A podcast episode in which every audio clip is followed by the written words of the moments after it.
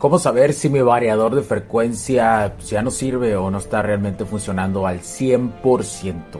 Uno de los puntos más importantes que quiero recalcar es que sin importar la marca con quien te encuentres, es importante entender los parámetros que, deben de fijarse, así como las alarmas eh, que debes identificar en cualquier momento.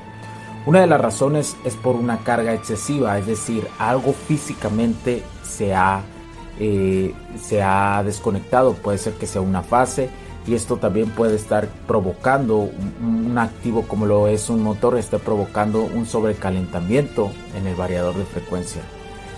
Generalmente cuando ocupas estar constantemente eh, reiniciando el variador de frecuencia es porque ocupas cambiarlo definitivamente.